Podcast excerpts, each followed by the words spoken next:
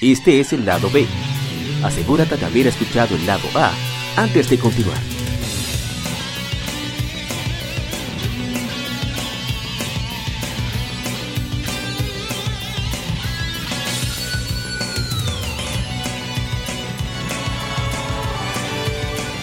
Gamefemérides. Juegos y consolas de aniversario son comentados entre hechos y anécdotas.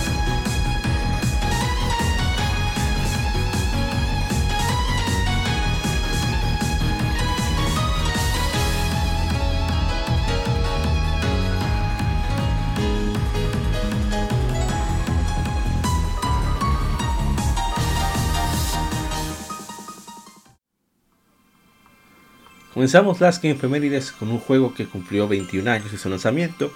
En América hablamos de Super Smash Bros. Supers. No, no me sale. Es un juego de peleas desarrollado por HAL Labs y publicado por Nintendo para Nintendo 64. Es el primero de la serie.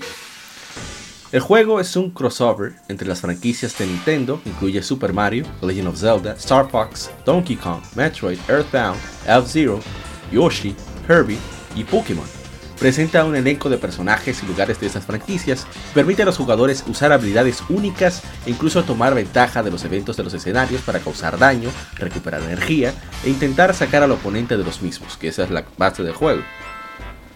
Y bueno, Smash Brothers, 21, 21 años, y Scythe, Rising, 21, puede ver ya en Estados Unidos.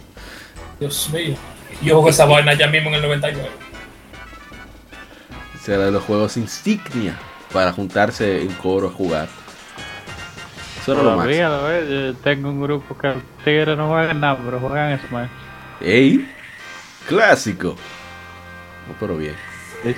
A mí se me hizo incómodo. Nosotros hicimos un streaming bien corto, solamente pasar el modo clásico con Link. Y, o sea, la evolución del gameplay se nota demasiado. No obstante, el juego se mantiene dinámico bien entretenido. Simple. Sí, sí. Simple de, aprender a jugar, claro. Exacto. Sí, eso, eso es lo que lo ayuda a perpetuarse, que no hay que, o sea, no es como que tú te agarres ahora y te pongas a jugar un Guilty Gear doble X o una cosa por el Exactamente. Eso que... ¿verdad? Que es el control de, de la época y, ¿verdad? Potencia gráfica la que, pero el juego es muy muy cómodo tú claro. Lo que sí tiene es, si me di cuenta con varios primos que estaban, estaban ya acostumbrados, eran mayores que yo, estaban acostumbrados a sus juegos de pelea tradicionales, Street Fighter, King of Fighter, etcétera, Fatal Fury. Cuando agarraban el control, eran tratando media luna y un botón para ver si salía algún especial. Yo no, eso no es así. O sea, el juego es bien único en, cuanto a su esencia de gameplay, su base de gameplay. Y creo que por eso el jugador de Smash eh, es bien sólido en, las diferentes instancias de, entrega de la serie. Pero no necesariamente es así con otros juegos de pelea, que mantienen la, ciertas similitudes en cuanto a mecánicas o ejecución. Pero al final lo terminaron poniendo los Hadouken. Ah, bueno, sí. Ahí tenemos dos. de la de Wii U. Ajá. Dos personajes particulares para eso. no, no, pero inclusive fuera de Ryu yo creo que hay otros que... Bayonetta también tiene una habilidad. Ah, sí. Bayonetta tiene su comando. Bien, bien, bien. Pues sí, Smash Brothers, un juego clásico, nosotros lo jugamos muchísimo cuando habían de esas fechas patrias que permitían el suministro energético durante todo el día, ininterrumpido.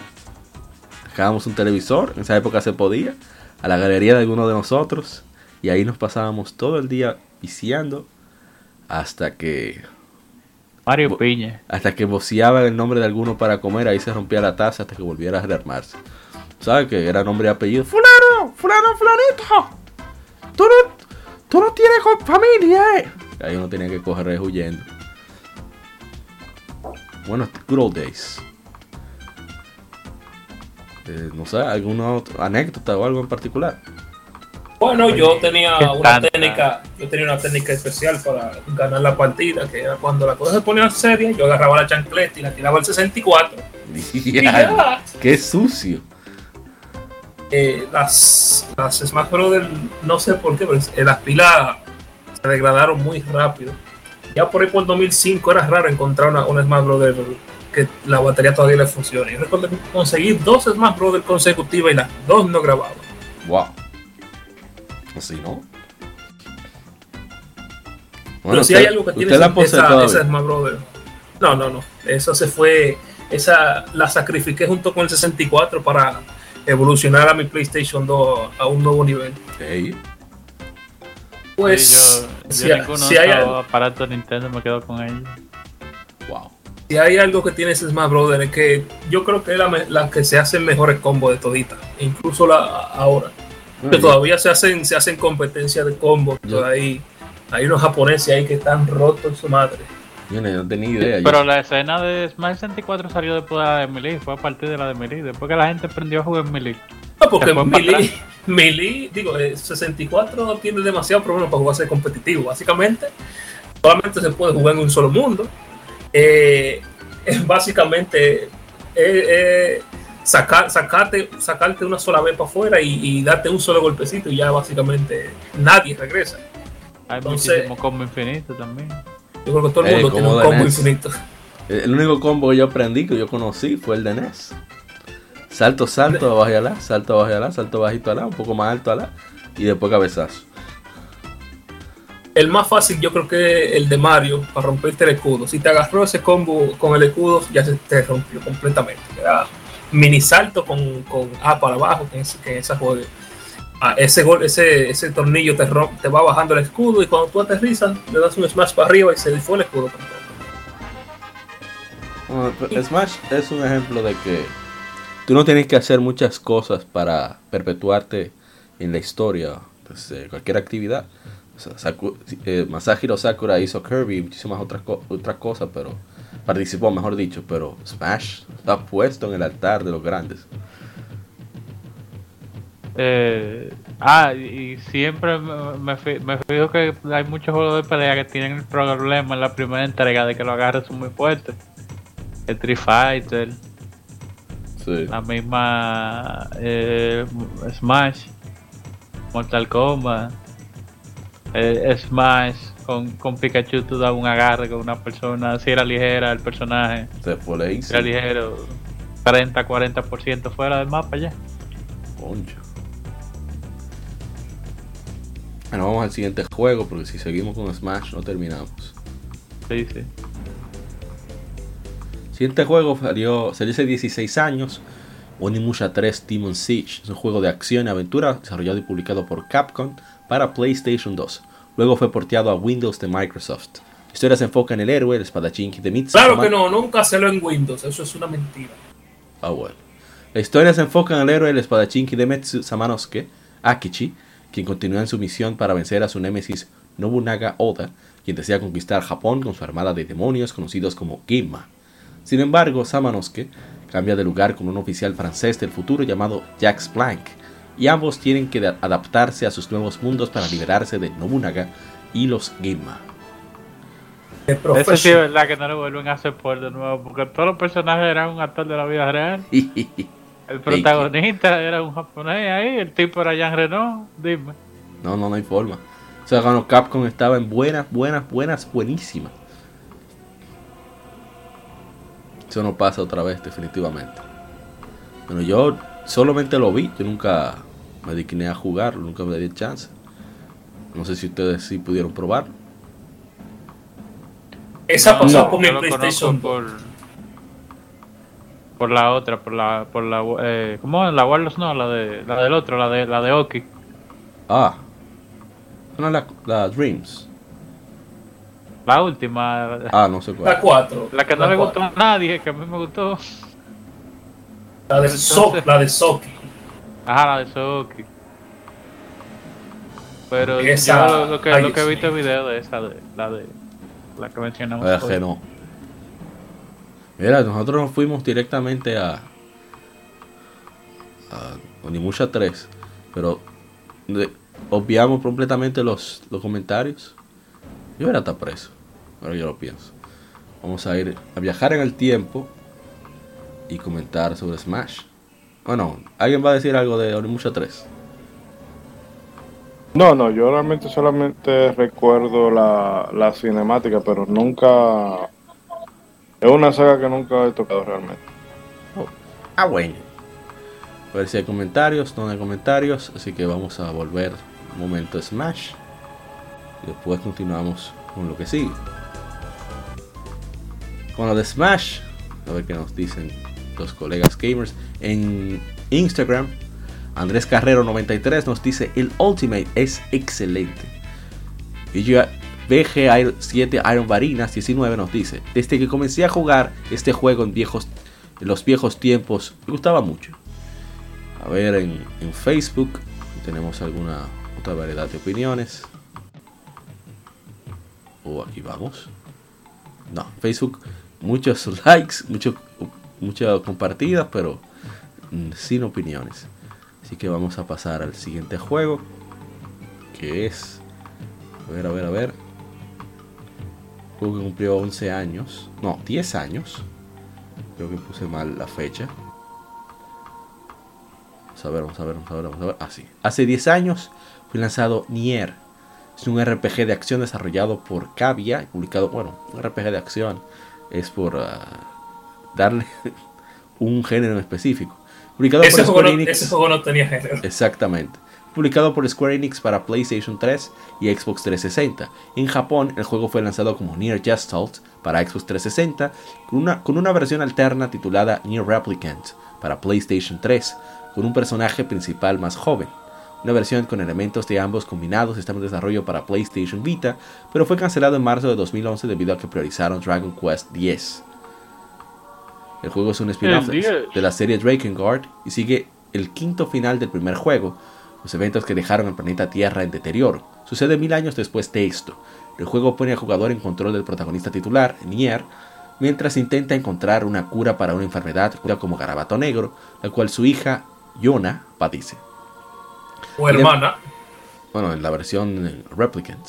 Leyéndose con un libro parlanchín conocido como Grimoire Whis, viaja junto a dos personajes más, Kainé y Emil, mientras intenta encontrar la cura y entender la naturaleza de criaturas conocidas como sombras que acechan al mundo. El gameplay toma prestado elementos de varios géneros, cambiando ocasionalmente entre ellos, y el gameplay, por así decirlo, es aventura RPG, por darle algo. Eh, no sé si alguno de ustedes lo jugó. Yo lo más que pude hacer fue ya cuando ahora te- ya cuando ese juego salió ya no estaba a punto de dejar de tener el PlayStation 3 así que no pude. Oh. Pero yo me tiré una review extensa de ese juego. Una review como de casi 40 minutos de ese juego y ese eso realmente yo creo que hay poca gente que realmente le sacó el jugo a, a ese juego. Realmente ese- eso es igual que la igual que la que la actual. Hay que darle varios finales al, al- al juego para tú entender. Sí, no, pero el pasa. autómata ya no fueron brutos, le pusieron. Eh, señores, el- este no es el primer final, sigan jugando. Que te haya visto los créditos, esto no es. Eh, sí, la, en la en esta moderna ahora le o sea lo eh, mejoraron lo que ellos querían hacer pero realmente básicamente es lo mismo hay incluso hay varios varios personajes que se repiten de, de la original por cierto es la que ah. y la Popola. señora la señora Popola Sí, eh, Popola, por favor, dilo bien. Popola y la otra. La señora la otra Popola. se me olvidó, ¿no? pues y la sí. hermana se me olvidó. una ¿no? pregunta el remaster que están haciendo ahora de esa es de la de la gestada o de la No se réplica? sabe. Ah bueno No han definido ni siquiera si en verdad es pasado en esto. Eso es tan loco. Tú Bueno. sabes cómo es Yoko Taro y sus misterios. Sí, sí, hay que dejarlo tranquilo ese hombre. Hay una forma de jugar la versión japonesa, hay un grupito ahí que la, la, tra- la tradujo para PlayStation 3, pero ya usted sabe cómo lo que hay que hacer para conseguir ese juego, así que el que esté interesado, que realmente la- los dos juegos están interconectados, así que el que quiera darse de verdad que le dé para allá, a los dos. Eh, comentarios en Instagram de Lord Fenner nos dice: ¿Quién lo ha jugado? ¿Me lo recomiendan? No sabemos, en verdad. Hay gente que lo prueba. La historia lo envuelve lo suficiente como para perdonar las fallas en gameplay y otras cosas. Pero hay otros que, que de solo ver el gameplay dicen: No. Eso ahí, muy bonito, pero no. Así que es bien divisivo en cuanto a poder recomendar. Freaky Gamers Oficial nos dice, uno de mis juegos preferidos. Y yo no sé qué es lo que me está pasando hoy, pero siempre estoy viendo más perdido que el hijo de Limber. Porque vi que había comentarios de Onimusha 3, Dawn of Dreams. Dawn of Dreams no, eh, Demon Siege.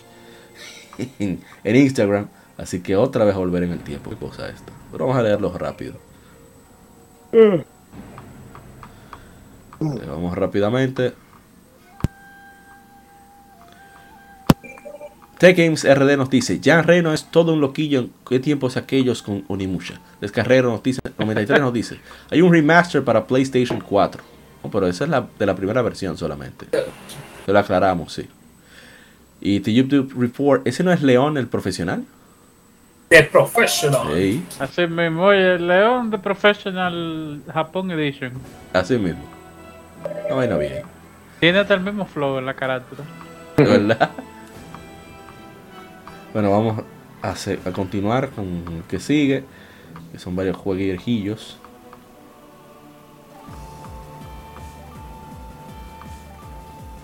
El juego que sigue es uno para Nintendo 10.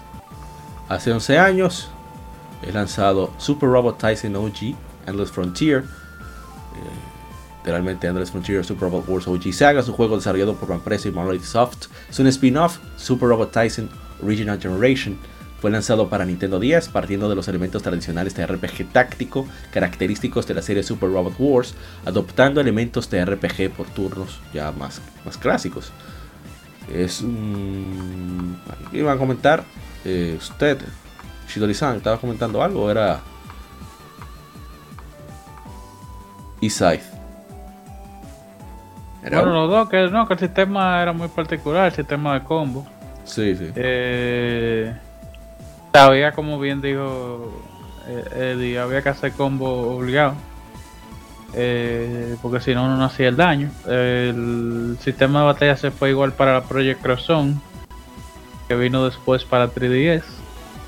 fue un crossover de Capcom y Bandai y Namco. ¿Sabes que la, la, la Cross Zone es el segundo juego de esa saga? No, no, porque tuvo una secuela. La, no, no, no, la Cross... pasa fue que se quedó en Japón. Super, ajá. La, la, o sea, Saga. De, de OG Saga, la secuela se llamaba eh, Endless Frontier Exceed. No, esa es el, el, mismo gameplay. Estoy hablando de la Cross Zone, es el segundo juego. El primero era, era la Capcom Cross Namco. De ah, PlayStation okay, 2. Okay, okay, okay, Sí, sí, sí. sí. Eh, el hecho es que. ¿Tú no el, ese, eh, tenía varios personajes de, de, la, de la saga eh, Super Robot War. Yo así fue que la conocí. Eh, nunca no había jugado el juego de estrategia de mecha, aunque, aunque soy fan de los mechas, porque eran en japonés. Y esa de Silver la yo la jugué hace mucho, la jugué en el colegio, la, la OG Saga. Pero eh, bueno, estaba bien animada para no decir otra cosa. Pero había mucho detalle con los sprites también. O sea, no solamente las damas, eh, sino que los caballeros se veían bacanos. Eh, era un juego a nivel general, la historia. Es bien cool el protagonista. Sí, eh, Haken. Sí, Haken. ¿O era Haken? No, eh, Haken era el Ah, yo, yo, yo, no me acuerdo, ahora se me olvida. yo sé que el mecha era Game Spence, que aparece en otra Super Robot Tyson, que yo luego fue que vine a jugar. El juego me introdujo a la saga, hay muchas traducciones de fan. Lo invito a que lo hagan como dice yo, que jueguen esa primera en 10 si tienen forma de hacerlo con su 10, si no, bueno, man. Eh, y, realmente es un universo bien divertido. Ahora mismo viene la Super Robot Tyson, o ya salió, me parece, para PS4 y Switch. Y, Salió una así hace mucho. Este, para, para celular también, ahora hay un, un gacha que ellos están haciendo mucho crossover con Mecha de los tiempos de nosotros. El último que me enteré fue Lulush de Ghost Geass eh, así que es una muy buena saga, Super Robot Tyson. Básicamente Eh, En este RPG que estamos hablando ahora no se ven tanto los crossovers, porque lo que hay es crossover, pero con los personajes originales de, de- de- la saga. Pero en los juegos de la línea principal, vamos a decir, se ven muchos crossovers de mecha de anime famoso, eh, de Martian Successor Nadesco, son una- uno, uno fijo, Evangelion salen de vez en cuando, eh, Kojia Y se tres- integraron. Y tres paquetes de Gonda. Exacto, y no, porque ajá, los Gundam no hay ni que mencionarlo. Eh, y, y no, no, lo, de verdad, reiterando, el que no lo haya jugado, que la juegue, es muy buen RPG, muy buena historia, la, la personaje, la música a nivel general. eh, para hacer un juego de 10 eh, de sprite se ve muy bien. ¿Alguien más? No. Yo le- Shidori-san esta- fue el que mencionó, lo- yo decía que los... Ah, ah, sí, ahora sí. No iba a decir que tú puedes pedir una pizza cuando empieza un combate con un jefe. Y te va a llegar y todavía yo creo que tú vas como por el 40% de la vida. Es verdad, son largos. Porque son... Ahí tú tienes que aprenderlo todo. O sea, eh, encadenar combo y cancelar para poder seguir. Porque es que, eh, oye, Es cadena, divertido. Tú le das mucho golpe a los boss, pero si Es dejaste divertido. que se pararan, Ah, ahí sí, tienes que mantenerlo en el aire lo más posible. haciéndole eso yo. bro. Cuando decía que me gustó mucho eso, o sea, no había jugado un RPG eh, tan definido en eso, de, de- porque según recuerdo, tú no seleccionabas comandos, sino que tú ibas eh, presionando el botón que correspondía a cada personaje. ¿No era así? No, tú Eh. tenías ciertos comandos mapeados a, un, a una combinación de botones. Ok. Los personajes atacaban por turno, no era que tú... Sí, sí había, por ejemplo, un botón de tú llamar el que estaba después de ti en la lista, Ah, en, el, eso era lo que recordaba entonces. en el orden de los turnos. Imagínense Pero o sea, eso. bien, bien, bien particular ese combate. No, no, en otros RPG no lo he visto. Bueno, el señor Luis Manuel Franjul, creador de, de Hero Fantasy, nos dice: Me encantó y espero que traduzcan al español la secuela. Conocí esta saga por Project Cross Zone en ¿Cuántos días. ¿Cuántos juegos de este hombre en el español? Mis saludos. la Un termi- abrazo. La terminé y compré la secuela también, que uno, es uno de mis crossover favoritos. Investigando sobre Reiji y Xiaomu, me di cuenta que aparte de Capcom Cross Namco, me estaban en esta y la jugué. Encantaría ver una versión de Switch, pero esta vez con Cosmos y Rex, Homura, Hikari de Xenoblade Chronicles 2 como invitados. Entonces en Instagram, modo 7 podcast, ¿quiénes serán esos? Citan a Kiori, Mm. que dicen que esa la gente cobra. Yo no conozco a esa gente. ¿Quiénes son esos? No, no, recuerden escuchar Modo 7 Podcast. Tiene un especial de Illusion of Gaia que yo comencé a escuchar eh, ayer. No he terminado. Pero está buenísimo. Y varios más le dimos sin piedad a la versión japonesa. Y la gente se queja ahora de juegos que no vienen al, es- al español. ¿Ay? ¿Ay? O sea, nosotros le dimos, antes de que llegara, cuando llegó la versión parchada, o, o bueno, parchada no, la, la versión, Ajá.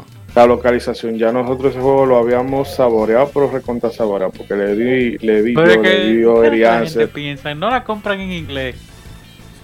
O sea, el juego no lo compran oficial en inglés, el público americano, se supone que compra más que nosotros.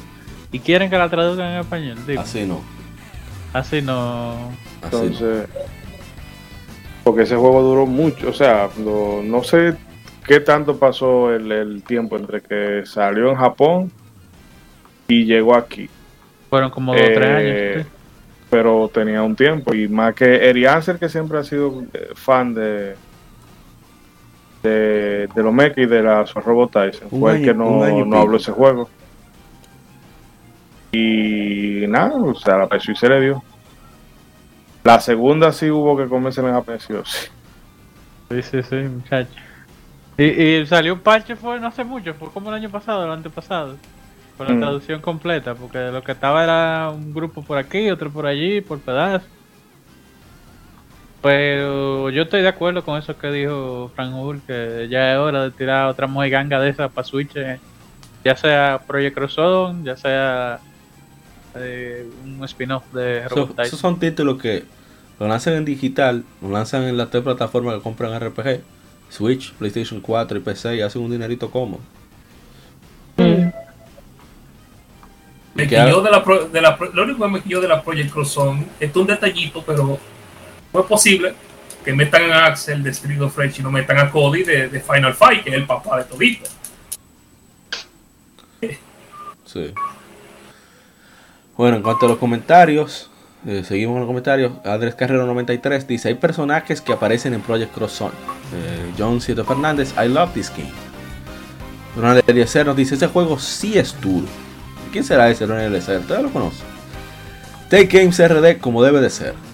Hay un tal Emanuel P18, juegazo. ¿Quién, ra- rayos será ese? Será. Nuestro amigo Juan GD, de el coleccionista RD, un amigo, un querido nuestro, el tóxico. No es porque es tóxico, ese es su nombre, no sabemos por qué. Un juegazo, me recuerda que me quedaba loco con los combos de este juego. que se ponían. Claro, con los combos de Kaguya, con los combos de, de Kaguya, cállate, cualquiera compadre, se que queda loco. publicidad, deja que descubra eso la gente. Dios mío. Bueno, Bueno, vamos al siguiente juego. Ah, está cerca, qué bien.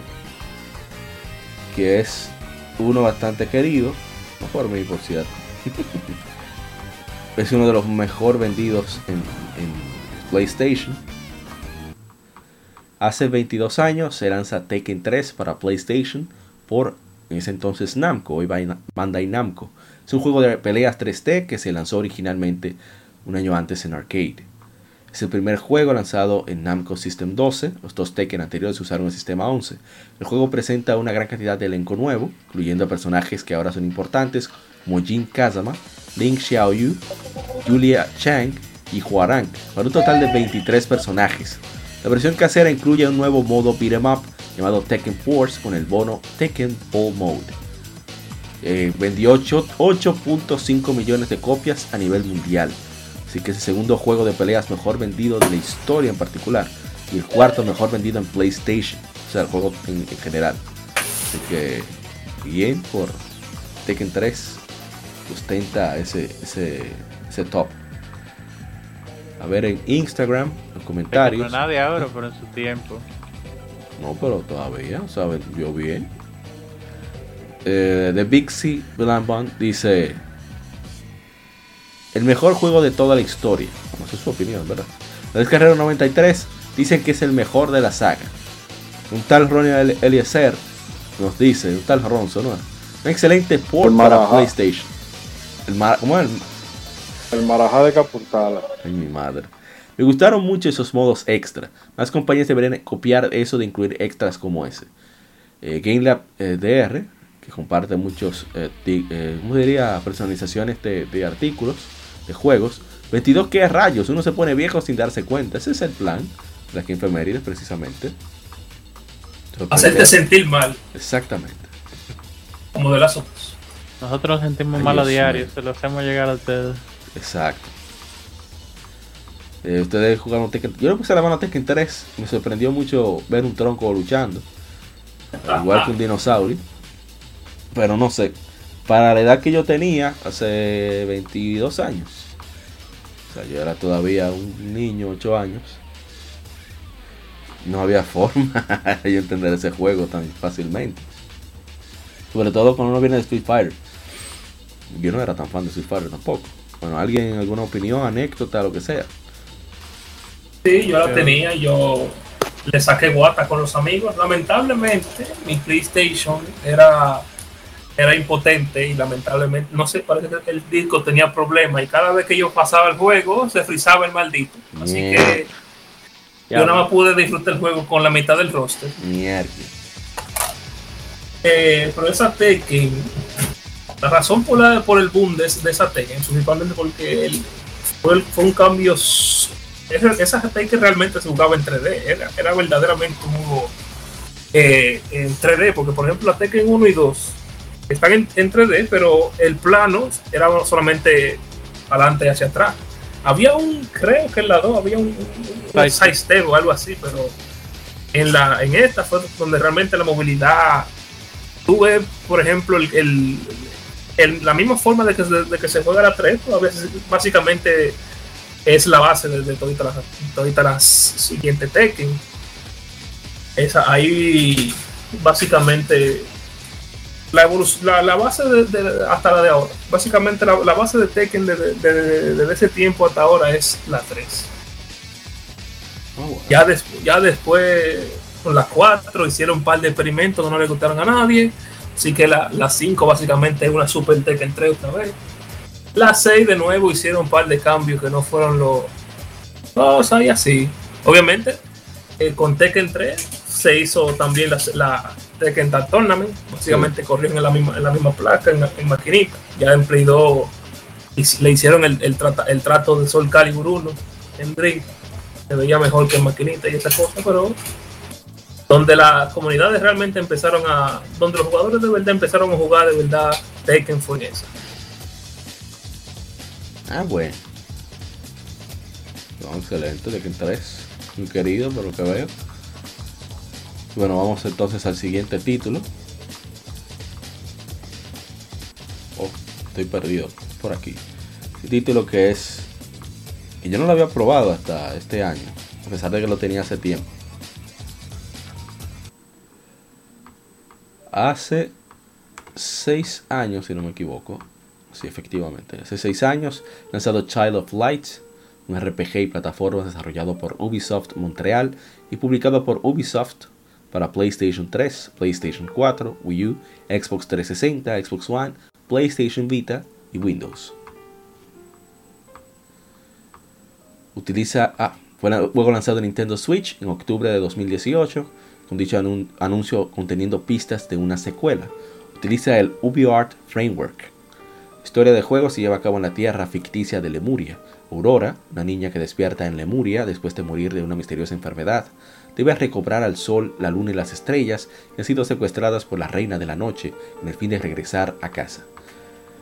El juego de, de Child of Light es, muy interesante su gameplay porque es un juego por turnos, pero tienes la opción de poder ralentizar a los enemigos para que puedas ejecutar tus comandos antes que ellos. El juego tiene buena dificultad, sobre todo al inicio, por lo menos lo que pude probar. Y tiene un cambio de exploración que, que no me había dado cuenta, y es que puedes utilizar al. Se me olvidó el nombre del solecito ese, el destello. Bueno, un personaje secundario que es que utilizas para ralentizar y para recuperar tu energía. Puedes utilizarlo también para explorar, y hay mucho gameplay relacionado con iluminar eh, cosas, mucha interacción. Es muy interesante el juego, aunque no soy muy fanático del ambiente que tiene, debido a que se trata un tema de- de la muerte, etcétera, etcétera. No por, tanto por el tema, sino por los visuales. Soy súper fan de los colores. Y la, y la misma música que, te quiere llevar como en ese estado de, reflexión constante. Aunque es muy bella la música, ¿eh? Pero no me motiva tanto a continuar. Lo voy a seguir probando porque me gustó mucho el gameplay. Y es un gran trabajo de, de- de Ubisoft, Child of Light, definitivamente. No sé si alguien lo- Oye, más lo- es el lo mismo probó. engine de, de las Rayman. Sí, sí. Nada más por eso acabo de. Sí, sí, sí, sí. No, el juego se ve bien. Lo que digo es que no mi ambientación favorita. Bueno, hay unos comentarios en Facebook antes de apuntar a los demás. Pero para que no se me olviden como antes. Mi hermano Mr. Prince en Facebook, de, de Quien Pierde Entrega, dice: Este juego es una oda a la mujer sin caer en el feminismo desbordado. Excelente juego y sin platino. Nuestro hermano Andrés Gutiérrez, seguidor nuestro y de Modos y de Podcast, saludo, muchos saludos para él. Dice muy bueno y bello, sobre todo su banda sonora. A ver si en Instagram tenemos, eh, coment- ah, sí, tenemos un comentario. Y este Andrés Carrero 93. Es una buena combinación. Parece un Metroidvania. En verdad la exploración se podría considerar algo similar. Menos eh, rígida, en mi opinión. Rígida no, sino limitada. Precisamente por la, la opción de utilizar al, al bendito destello, que se me olvida el nombre, para poder eh, avanzar sin limitación. ¿Alguien lo jugó? ¿Tiene alguna anécdota? No, yo todavía no. ¿Alguien más? Ah, pero usted no lo jugó, Isaac. No, no, tú sabes que. O sea, yo a Omar lo vi jugando, pero. No. O sea, que era el maestro de los indies y eso es ni un indie Un indie premium, sí. Sí, sí. Pero realmente yo no. sabes que, que Ubisoft y yo no somos muy amigos. Yo nada más a ellos últimamente le he comprado la Rayman. Es que Rayman es lo mejor que ya ellos han hecho. Nadie lo duda. Por eso que tienen miedo, tienen una secuela, nada más vuelven y le hacen el release. A ver qué otro juego nos toca. No, pero no, no la, no la eh, No lo he probado. No. Ojalá la pruebe. sí. En verdad, Cuando salga la 2, la pruebo la 1. en verdad es bastante bueno. Nos vamos rápido al siguiente para avanzar. Nos quedan unos cuantos. Yo que puse de más. Bueno, vamos a tardar mucho con este. Este Tiene una música realmente espectacular. O sea, muy, muy única. 73 años, se lanza en América Wild Arms para PlayStation. Es un RPG con tema de viejo oeste, desarrollado por Mediavision, publicado por Sony. Es uno de los primeros RPGs en PlayStation y es de los pocos con el tema de viejo oeste. El juego presenta gráficos 2D para gameplay normal, mientras que las secuencias de batalla son renderizadas en 3D. Un 3D bastante básico, que podía asustar a gamers noveles o gamers más jóvenes, pero era lo que había en esa época y en verdad el contenido del juego es riquísimo, es bastante amplio, es muy old school y no se basa mucho en niveles, en grinding, es más en, en estrategia. Varias veces eh, sucedió que, que por confiarme en mis niveles y mi equipo, me dieron en la mamacita hasta que me puse de ver- verdad centrado, enfocado en, en cómo resolver las cir- circunstancias que se daban en batalla. Muy, muy buen juego. Eh, no sé si alguien... La misma gente de Demon Story Cyber Sleuth. Hey. Sí, sí. Yo, yo creo que jugué la 2. Fue, ¿Cuál es la que está la tipa con, con, con los jeans y, la, y la, el t-shirt blanco, la rubia? ¿Cómo que se llama? La rubia. Vamos a ver, vamos a ver. Mm, puede que sea la 3 o la 4. yo ¿qué creo que fue la qué dos. consola Esa, fue? fue- yo jugué, esa es la que me acuerdo. Pero no, la 1 no la jugué. Pero la música en verdad es muy, muy particular en el juego. Me gusta mucho. ¿Hay alguna anécdota rápida o.? A ver si hay algo en Instagram. Así hay unos comentarios en Instagram. Modo 7 Podcast dice: Cita a Ronzo. Es ahora o nunca, una pena que todo. Ah, y que él mismo dice: Yo pero estoy comenzando a jugar y nunca arranco. Aprovecharé la cuarentena y después de la trilogía de Soul Blazer le voy a dar. Sí, porque estaban cuando eso, bregando con, con Illusion of Gaia. Modo 7 Podcast, ahora nunca, una pena que todo el juego no sea 2D, pero había que inventar en esa época. Lamentando lo del 3D. Eh, Dark Justice. Los amigos de Dark Justice, este juego necesita un remake. Los gráficos anticuados y la carencia de opciones para calidad de vida son carentes. Son carentes. Eh, o sea, es anticuado por, por el tema ese de la transición que hacía el 3D, pero el 2D se ve todavía el sol de hoy bastante chulo. Sí. Yo lo que no entiendo es por qué que la gente anda pidiendo Quality of Life en todos los juegos viejos. Por algo son juegos viejos, no hay que buscarle. Eso pienso yo. Eh, Y no es tan Porque incómodo es que ese se vienen y después lo dañan. Yo, yo creo que. el- y, y pasa el problema con lo de Square, que Square es a lo loco que está haciéndole esos remake y esos remaster. La Final Fantasy VII, yo el- puedo decir que bueno, porque tiene Support 3, Support. ¿Verdad? Que eso sí un Quality of Life, pero al final del día usted no está experimentando el juego como se supone que se tenía que, que experimentar. Sí. Y sin mencionar a 6 que, que, que fue en RPG Maker que lo hicieron, que quedó horrible. O sea que mejor esos juegos que se queden así como estaban antes. Usted busca la forma, porque que. Bueno, volviendo mal, eh, ese es un amigo de nosotros que eh, May Cry- Devil May Cry 1. Y ese juego es rústico, qué sé yo, cuánto. Y yo, amigo, si usted le coge el, el piso, porque la- así mismo lo jugaron la gente en aquella época y se lo encontraron bueno y por eso han hecho cuatro juegos. Claro.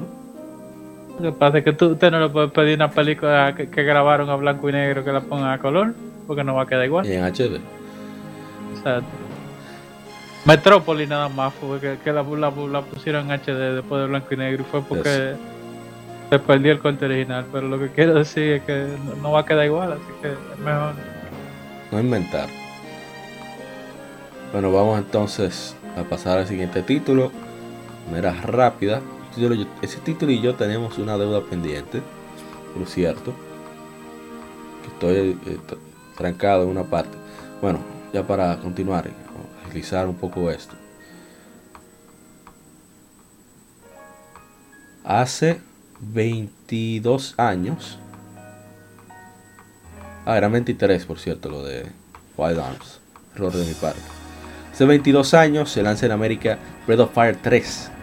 Es un RPG desarrollado y publicado por Capcom para el primer PlayStation. El primero de la serie Breath of Fire en desplegar gráficos en 3D y tener voces. El título fue desarrollado por el director Makoto Ikehara y presentado, presenta una banda sonora inspirada en jazz por los compositores internos Yoshino Aoki y Akari Kaida. En 2005 fue lanzado para PSP en Japón el año siguiente en Europa. Aquí no llegó hasta el 2016 ese juego para PSP. Increíble. Estas son las decisiones extrañas que nunca vamos a entender. Eh, a diferencia de muchos RPG, aquí no hay un, gran ser maligno que está amenazando el mundo, sino que hay diferentes problemas que se dan en diferentes locaciones, en el cual tú tienes que intervenir para tratar de que se llegue a una conclusión grata para los habitantes de, dicho lugar. Es muy chévere el juego, se siente como ligero, pero al mismo tiempo tiene, tiene buenos puzzles, una música extraordinaria, personajes que se dejan querer y unos visuales que para mí son fantásticos. Desde el primer Breath of Fire me gusta mucho la, la animación que realiza Capcom con los personajes, cómo sacan su espada, cómo se cuadran en el combate, cómo realizan el ataque. Es muy, muy detallado. Y, y es, uno, es parte del encanto de, de, la serie Breath of Fire. No sé si alguien más tiene alguna opinión. Y que para mí era muy distinto a los RPG de la época, porque lo que pasa es que al Capcom no, el fuerte de ellos no soy RPG. Eh, pero sí tenían su fuerte en cuanto a tenían su gente que habían programado, su equipo de arte, etcétera. Sí. Ellos no quisieron simplemente copiarse de, de, Square, como era lo que estaba haciendo prácticamente todo el mundo en ese tiempo. Sí. Eh, o sea, y se ve cómo funcionan todas las Breath of Fire, no solamente la 3. Uh -huh. eh, que tú puedes, por ejemplo, hablar con el tendero y que te dé los stats de un ítem antes de tú comprarlo. O sea, cosas como que no pasaban en los RPG, ya lo estaban viendo ellos que, que sí, que se podían hacer. Eso es cierto. Sí. Eh, y, y, era porque no tenían ese insight o esa, esas convicciones previas, vamos a decir, que, que tenía Square cuando se, se puso con Final Fantasy. Cierto, cierto. Por cierto, el que, el que no la 3, pero el, el que no haya jugado las recomiendo si tiene Switch, porque están la 1 y la 2. Eh, ah, sí. Lo único que yo empecé a jugar la 1, pero ¿verdad? Eh, a, ellos se no quisieron. Es, eso, eso no envejeció bien. Ah, eso jugar. ¿Cómo? Se deja jugar. No, pero oye, hay que grandear. Yo, yo, estaba, yo estaba en estos días cuando estaba jugando. Y dije, bueno, salí de, del pueblo desde el principio, que yo cuánto. Ah, mira otro pueblo aquí. Ah, que el pueblo tiene un castillo. Bueno, este castillo en Doño, bueno, en principio este es el segundo pueblo y, y, yo no me encontré ninguna pelea de camino. Yo creo que aquí yo voy a entrar, estaban los monstruos level 5 entrándome a palo. y yo como un infeliz level 1 y yo, ¿qué? ¿Qué es lo que está pasando? Había que dar su grandeadita en el mapa antes de entrar. Cosa que uno la, la toma por hecho ya, porque estamos mal acostumbrados a los juegos de ahora. Pero este, no, o sea, es muy particular el, tema de Breath of Fire. Definitivamente. Bueno, vamos entonces a la siguiente. Shidori-san parece que está dispuesto ahora. ¿Usted jugó Rising, Breath of Fire 3? La 3, yo la intenté jugar hace mucho, pero me quedé trancado, yo no sé qué es lo que tenía que hacer. Seguro fue en donde yo estoy. En cosa el, de. En el bendito faro. Sí, sí, sí. Estoy yo trancado. Pero ya me voy a destrancar, estoy en eso. el siguiente juego, para avanzar, ir avanzando rápido. Vamos a asegurarme que no pase de la otra vez. Ok, estamos bien.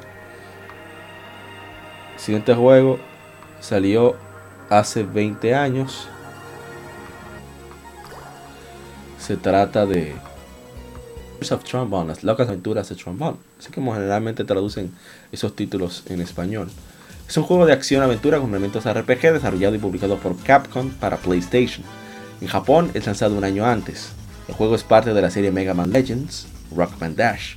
Es una precuela y spin-off del primer Legends. En lugar de enfocarse en los protagonistas heroicos de Mega Man, Legends, que sigue a la, sigue a la antiheroína de la serie, Trombone, hermana de la familia de criminales y piratas aéreos, Pon. versión japonesa es compatible con Pocket Station. Los occidentales, por obvias, razones, a diferencia de Final Fantasy VIII, no. Eh, aquí Bone, que es el que tiene su cabello amarrado, un grisáceo, él adquiere una deuda de un millón de Zeni para modificar su nave, crear robots, etc. Pues resulta que le van a cobrar su, su deuda. Va a buscar la forma de conseguir ese monto que ellos invirtieron para prepararse y conseguir más refractores. Pues resulta que van a cobrarle y le cobran feo. Entonces le dicen a, Tron que ella tiene que pagar ese millón de Zeni que Diesel tomó prestado sin que ella supiera. Y ahí inicia la historia. Entonces lo interesante del juego es que tiene diferentes gameplay. Es decir, tú estás en la nave donde puedes conversar con cada uno de los Serpods, son como 40 Serpods. Son las cositas amarillas que preceden a los Minions. Parecen Lego. Sí, sí, sí. Son Legos Minions. Mentira. Le- Lego ligado con Minions, sí, eso Sí. te iba a decir. Entonces, eh, ahí en la parte RPG está en eso y la parte de configuración. Pero hay tres tipos de gameplay. Primero es un RPG primera persona, un dungeon crawler, donde tú das órdenes de cierta manera, pero también puedes atacar. Aunque lo ideal es más dirigir que, otra cosa. Donde tienes la exploración muy similar a Mega Man Legends. Otra parte sí ya es Mega Man Legends prácticamente puro, exceptuando por la interacción con, NPCs, con personajes no jugables, donde tienes que hacer fechorías, es decir, tú vas con, tu, con cuatro o seis Serpods, vas, qué sé yo, a una ciudad y comienzas a robar el banco, a robar en la casa, a robarte todo lo que tú puedas antes de que te agarre la policía. Tienes que enfrentar a la policía y al final tienes un jefe, que generalmente es una teniente o algo así de, de- de las fuerzas del orden. Muy, muy divertido la manera en que, que lo hace Capcom, como siempre. Entonces, el otro punto es, el otro gameplay, es un, un puzzle puro de posicionamiento, donde tienes unas limitantes de movimientos en cuanto a unas cajas, eh, mercancías a mover. Entonces tú tienes que tratar de, buscar la mejor resolución. Hay, bonos. Todo está planificado para que puedas mover todo, pero es bien, bien incómodo. Se pone bien agrio. Y, y es muy divertido. La historia es muy chévere. Increíblemente el doblaje se deja querer. El doblaje en inglés. Y a mí me parece un juego que, todo el mundo ignoró. Pero que vale la pena que lo prueben. Lo han puesto en especial muchas veces. A un dólar lo han puesto. A dos dólares. Y, y ojalá y le, le pudieran dar chance.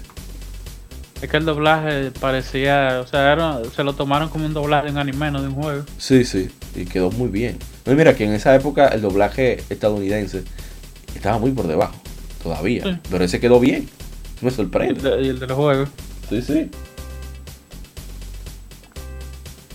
Se siente natural. Eso es raro. Bueno, no sé si alguien lo jugó. Bueno, tenemos el doblaje de Final Fantasy VII ahora. Ok. Con, con hablando en parábola como Kingdom Hearts. Ay, Dios. Vamos al siguiente juego. Siguiente juego, siguiente juego, siguiente juego. Siguiente juego. No voy a hablar mucho. Pero sí hay que hablarlo. Es parte de las leyes de Legion Gamer Podcast. Hace 7 años es lanzado Soul Sacrifice, juego de acción de aventura RPG, desarrollado y multijugador por Mar- Marvelous Games, Japan Studio de Sony y publicado por Sony para PlayStation Vita. La mecánica de juego, es- la mecánica de juego es la habilidad de sacrificar partes del cuerpo del personaje y objetos para crear ataques devastadores. Estos sacrificios serán permanentes permanentemente marcados en el cuerpo del personaje del jugador, por lo cual son un recurso infinito del cual depender en batalla. Eh, es eso, cada batalla. El concepto fue creado por Keiji Inafune. Ese es el, el último gran juego de Keiji Inafune. Es un juego de acción, RPG, eh, más o menos al estilo de Fantasy Star Monster Hunter, pero con una historia extraordinariamente hermosa. hay sacrificio, hay dolor, hay, hay pérdida, hay de todo. Y, y es impresionante. los visuales del juego. Siempre estoy cansado de decirlo, pero no voy a dejar de decirlo. Que ojalá y todos le den un chance. Vale mucho la pena, solamente por, por el apartado técnico y artístico, pero también por el gameplay. Nosotros hicimos un stream de 4 horas porque nos, nos reinviciamos de la secuela, entre comillas, la versión mejorada Soul Sacrifice Delta. Y este mes, por cierto, va a cumplir 6 años. Y es un juego fa- fantástico. que, que no me canso de, de disfrutar. Todavía me quedé esperando al señor Rising que apareciera. Tira Rising. Pero bueno. Así que Facebook y, en YouTube están los streams que hemos hecho. Hemos hecho, hemos hecho dos streams ya. Uno de 4 horas, otro de 2 horas. Así que hablamos mucho de detalles del juego y muchísimas bromas. Así que creo que pasarían un momento bien agradable con ese stream. Ah, con mi hermano Chilo Cero de Twitch y el conde Wesker. Y no voy a decir su otra parte del nombre, que aquí ya lo saben porque es un coro interno. Muy, muy divertido. Y bueno, vamos al siguiente. Ya para cerrar las infemérides. Hace. Oh, pero ¿dónde está? Me perdió, se me perdió. Ah, aquí está. Hace 17, 16 años, 17 años se lanza Castlevania Area of Sorrow. Es un juego de acción plataformas con elementos RPG desarrollado y publicado por Konami para Game Boy Advance. Es el tercer y último título Castlevania para el portátil. Productor Koji Igarashi, quien lideró los equipos de los anteriores, estuvo a cargo de este. Michiru Yamane también regresó como compositora junto a Takashi Yoshida y Shoshiro Hokai. Director Junichi Murakami era nuevo en la serie. Este juego, la Game Advance, la verdad que se nota el, entendimiento ya del, sistema de, Nintendo portátil, Game Boy Advance. El audio mejoró de una manera impresionante. Es muy muy tolerable comparado a lo que siempre se escucha en Game Boy Advance. Los visuales son excelentes. Y la misma historia de Castlevania es, es muy diferente a lo habitual. No es un Belmont, no es eh, Alucard, no es un Morris. En fin, eh, se trata de un. ¿Cómo sería? Una reencarnación de Drácula. Ya Drácula está fuera de, de combate. Hizo la morición. Sí, sí, sí. La morición. y entonces uno encarna a Soma Cruz, que es un estudiante de intercambio en Japón. Sucede en un, un eclipse en 2035, ahí es donde tienen oportunidad de revivir a Drácula y empiezan a utilizar eh, la- el potencial como reencarnación que tiene Soma Cruz para poder traer de vuelta al, al- príncipe de la oscuridad. Que por cierto, Soma Cruz tiene la habilidad de absorber almas, lo cual le permite tener diferentes habilidades de los enemigos. Y es- creo y me gusta mucho esa relación que hay entre absorber almas y ser reencarnación de Drácula, porque según muchas creencias, la sangre es donde está el alma. Por eso hay religiones que no permiten, ¿verdad? Eh, sanguíneas, etcétera, etcétera. Entonces está como muy... Me gusta mucho ese detalle que tomaron de, de- de ciertas creencias para darle cierta solidez a, a su, a, su, a su historia, su guion. No, y que el equipo de IGA siguió eh, manejando lo del asunto de las armas con la misma Castlevania Order of Ecclesia y ahora con la Bloodstained. Sí, sí, sí. Qué muy chévere eso. Ups, Fue como el segundo stepping stone de, de Igavania. Sí, sí. Your soul is mine. Eh, lo último que no me gustó fue el último boss. ¿Cómo? Pero déjalo ahí. Sí. Bueno, hace 17 años, puedes decir lo que tú quieras. No, no voy a dar los spoilers, pero es porque ni siquiera importa. O sea, el boss no. Tú te lo encuentras un par de veces, pero como que. Un carajo a la vela. Sí. ¿Alguna anécdota, señor Rising? ¿Algo que quiera decir sobre Area of Sorrow? No, bueno, realmente el trabajo que se hizo en Game Boy Advance no fue a la ligera. Dime tú, es el tercer juego de, de Castlevania que se hizo para Game Boy Advance. El tercer intento de tratar de hacer Symphony of the Night en, en una, en una portátil y realmente De, de Decidieron- la rueda. En vez de hacer lo que ya se hizo perfecto, ellos empezaron a experimentar. Digo, cada Castlevania portátil, todita, tienen mucho de que inventar, pero realmente en esta, el tema de las armas fue el que se realmente se pegó. El Sí. control del personaje, básicamente, el mejor de toditos. eh, En la. Es Bueno, intuitivo, en verdad. se, se Para, tiene un- para poca cantidad de botones. Sí. Porque por ejemplo la anterior tenía un problema que básicamente ese castillo estaba en la luna, era, así que tú no tenías gravedad y a la hora de, del combate contra varios enemigos eso era un problema. Aquí no. Y más si tú estás jugando en el modo Julius, en el modo clásico, que ahí eso, eso realmente es un, es un mini hack slash. Hay algo que, que mejoraron en este juego fue la cantidad de armas, el diseño de, los- de los, de los enemigos y el control del personaje. Fue lo mejor que, que tiene ese juego y eso nunca se va a poner bien. Entonces, hasta, hasta aquí las efemérides para el episodio número 91, lado B. Así que vamos a continuar con el tema de la semana. No se muevan, sigan con más. Sigue con más. De Somos Legión, somos gamers. Legión Gamer Podcast. El gaming nos une.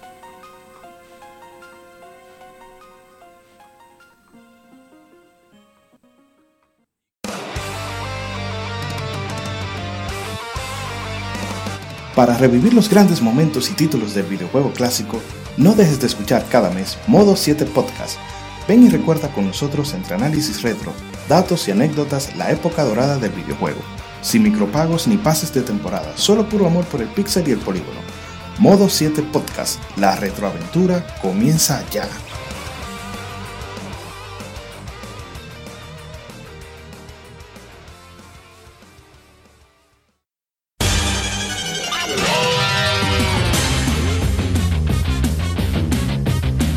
Puedes escuchar Legión Gamer Podcast en iBooks, Spotify, TuneIn, iTunes, Google Podcast y demás plataformas de podcast de su preferencia, buscando Legión Gamer Podcast.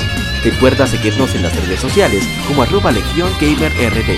Visita nuestra página de Facebook para que seas parte de nuestros streams de las Gamefemérides, donde recordamos y jugamos algunos juegos en su aniversario.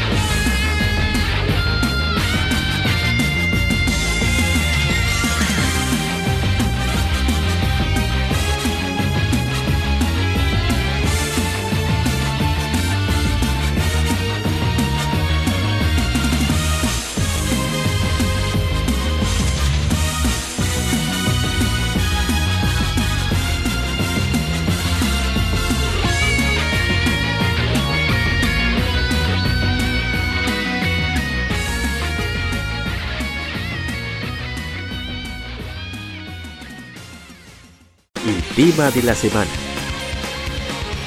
Un tópico o cuestión particular es debatido por la Legión.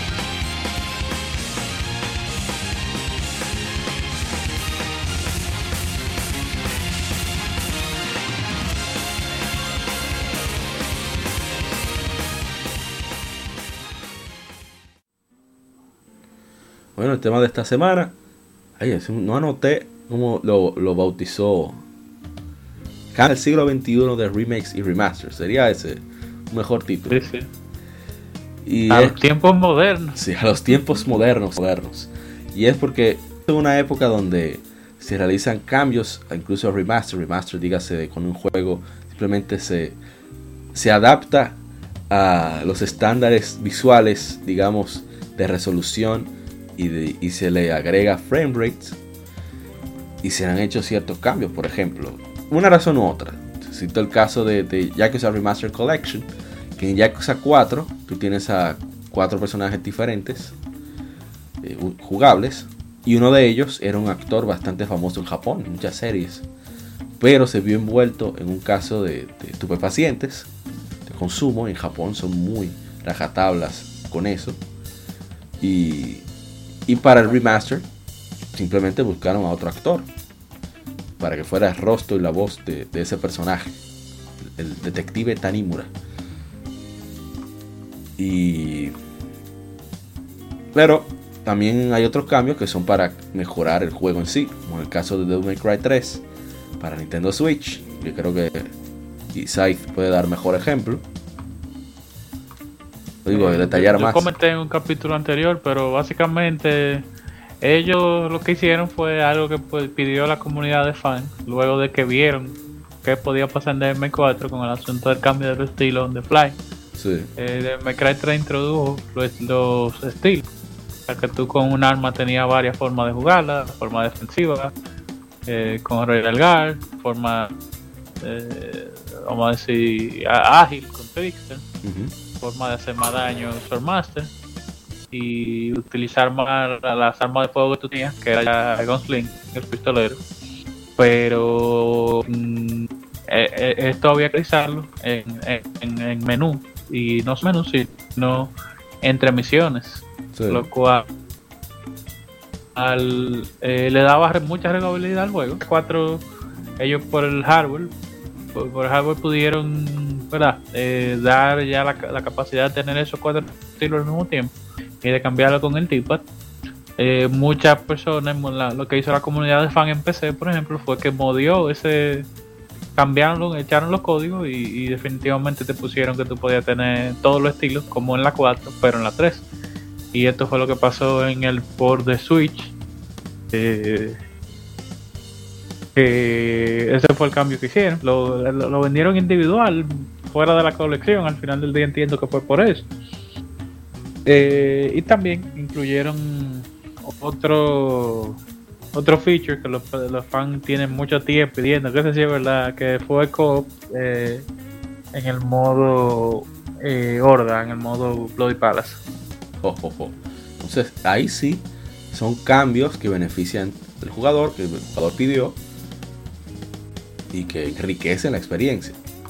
Por ejemplo, tenemos el caso de otro remaster, Dark Souls Remastered Edition, donde eh, aumentaron los, los- el frame rate, la resolución y, y bueno, incluyeron el DLC que la versión original obviamente había que comprar por separado. Entonces, esos son cambios técnicos que no afectaron absolutamente nada del contenido, pero que enriquecen la experiencia para quien quiere rejugar o quiere conocer por primera vez la franquicia. A ver qué más. Ah, aquí tenemos los cambios de The Wonderful 101 Remastered, que saliera para Switch, PlayStation 4 y PC. Y es que los, entre los cambios sería que. eh, ah, pero Yo ni la he ido mucho, ya la compré y ya, porque la, la compré ciego, con- con- como de camilla, pero ahora me estoy desayunando, dale. va a ser la interfaz de usuario que va a transicionar de dos pantallas a solo una en, en las nuevas plataformas. Eh, ellos tuvieron que cambiar un poco cómo se ve se ve del submenú, eh, dibujar en la pantalla para hacer la, la- invocación de Unite Morph, las Unite Morph Actions van a estar presentes en la versión de Switch, eh, porque la pantalla del Switch es táctil. Entonces no hab- habrá, habría nuevos héroes ni, ni contenido de gameplay, pero eh, la, versión de PlayStation 4 no detalla nada, pero sí hablan de, ese cambio de, de- estético, bueno, de interfaz necesario porque ya no tienes dos pantallas para utilizar. Entonces son Siempre eso, eso de dos pantallas en uno está crítico para mí. Gumball empecé, coño, que busquen la forma como de integrarlo de otra forma. En Wonderful tú por lo menos puedes esconder la, la segunda pantalla y es porque eso fue una mojiganga de, de- No, porque lo, lo de la Gumball en PC fue un disparate. Eso no fue un, mal- un trabajo mal, no fue un disparate. La que salió después para Switch, esa sí ya fue Eh, en vez de tener una segunda pantalla y haciendo nada, eh, los, los, los poderes se lo, se, lo podías hacer en el con la palanca derecha. Y ya, simplemente, por ejemplo, tú quieres hacer el poder que estaba arriba, tú le, le dabas para arriba en la pantalla, en la palanca derecha y, y presionaba R3 o, Así-. Así mismo en, en, en Wonderful, en Wonderful, pero lo que pasa es que en Wonderful parece que, no sé si fue que tuvieron visión a futuro, pero en Wonderful ya el asunto de tú mapear los controles de, de dibujar, que tú se dibujaba en la tabla del Wii U, se podía hacer con la palanca y la gente que juega de alto nivel, así que lo hace, no lo hace con el, con el touchpad.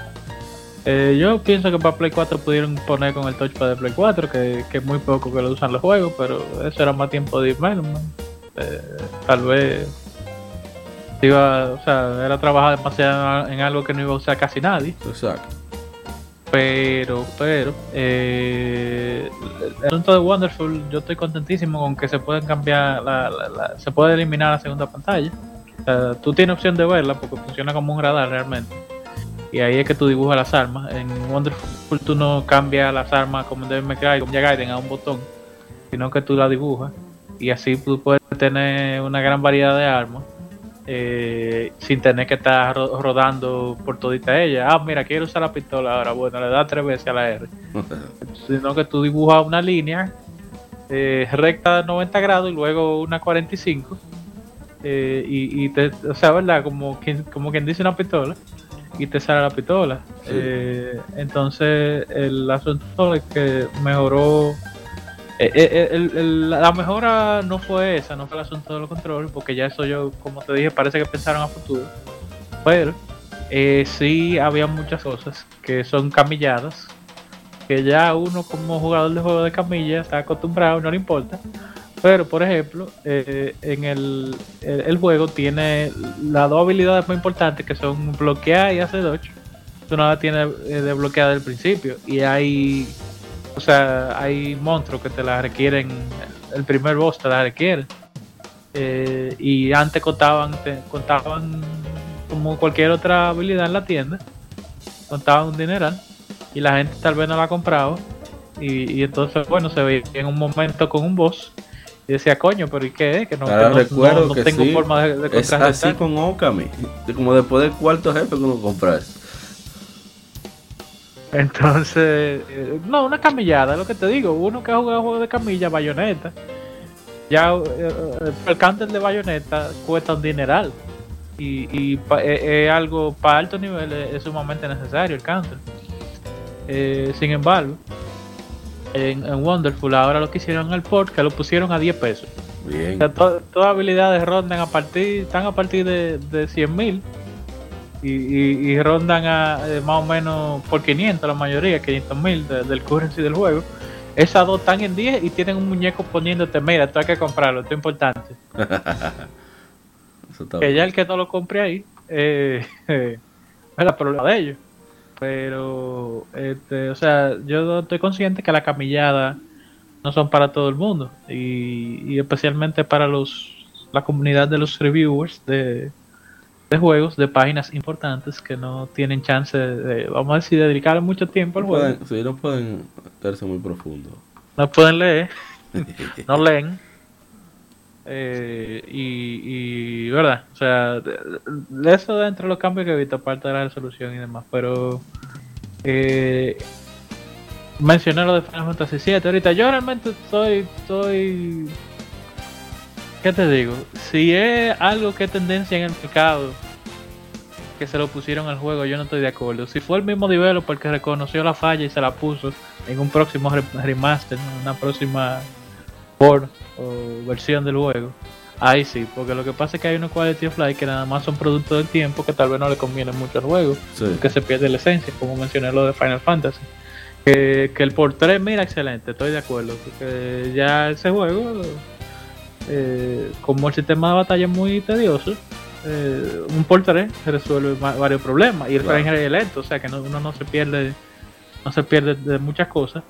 Pero entonces está, está el, el otro asunto. Final Fantasy VII tiene, tú le das un botón y tiene Limit Break infinito y tiene MP infinito. Entonces, como que ahí ya para qué voy a jugar. Ya no. apago el cerebro y No le doy a la X, un Visual Novel. Cambia de RPG a Visual Novel ahí. Sí. Bueno, también otro ejemplo de un gran remake que veo como que la gente se olvida. Se ha quedado en Resident Evil solamente. Un gran remake, obviamente. Yakuza Kiwami. O sea, solamente la, la- la mejora visual que tiene el juego. Le, le agregaron nuevos modos de combate basados en los de Yakuza 0. Muchos minijuegos, muchos sidequests inéditos. El, el sistema de Majima Anywhere, que es donde uno puede donde uno se encuentra Majima en cualquier cosa. Kiryu-chan. Y Ryucha, ese desgraciado. Entonces, ese tipo de cosas son lo que enriquecen una experiencia de juego. Que uno dice, bueno, este es un remake de verdad. Entonces, eh, pero se dan eh, casos como el de eh, Yakuza Remaster Collection, que mencioné ahorita, donde Yakuza 3 contaron contenido por la percepción que se tiene de la comunidad ah, del abecedario. LGBT, Sí. hable bien, por favor. La comunidad de sopa de letra. Exacto. Entonces, Donde por entiendo que porque ahora hay una percepción diferente, pero si tú, estás relanzando un juego basado en un contenido de una época, tú debes de mantenerlo igual. Pero lo que hicieron fue decidieron llanamente quitar ese contenido. Estamos hablando de como dos o tres sidequests. Porque temen que pudieran ser muy ofensivos para ese grupo, bla, bla, bla. Pero entiendo que no tiene sentido porque es cosa de hace años. Bueno, es lo que hay. Entonces, tomando en cuenta este tipo de, de- de situaciones que se han dado, ya, sobre todo esta empresa, esta empresa japonesa que antes no sucumbían, pero vemos que ya sí. Incluso quien dio esa entrevista sobre los cambios en Yakuza 3 fue uno de los productores de, de Ryuga Gotoku Studio. O sea, da miedo que ahora los japoneses consideren sensibilidades occidentales. Pero eso es tema para otro día. Vamos ahora a la burla. ¿Qué cambios, por ejemplo, ahora anunciaron Resident Evil 4? A- Antes, antes de seguir con la ¿Mm? burla, te quiero decir que nos vamos fuera de los juegos un momentico. Quisiera irnos a las caricaturas, a los muñequitos.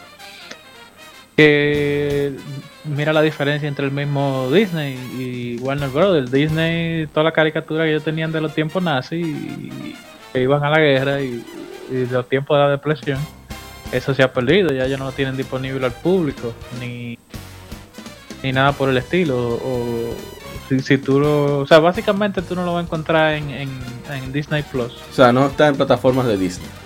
No, y ni en plataformas digitales ni nada moderno. Y muchas, por ejemplo, de Star, Star Wars, muchas películas ha- han censurado.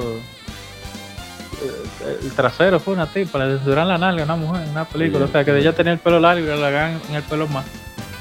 Eh, No, como que en en Disney Plus no le puede ver el culo a la gente, en resumen. Pero por otro lado tenemos Warner Brothers que ellos cuando tiran las colecciones de esos muñequitos así, que tienen connotaciones racistas, que tienen notaciones de guerra, de tiempo nazi, ellos te ponen un disclaimer adelante, esta caricatura es un producto de su tiempo, por lo tanto debe de, de, de observarse con tal cual. No se quille, ya. Exacto, Claro, no se porque esto, esto era normal en ese tiempo. Y cambiar la visión artística que llevó a que se hiciera esa caricatura, que por X y razón, y por esa misma visión artística era buena.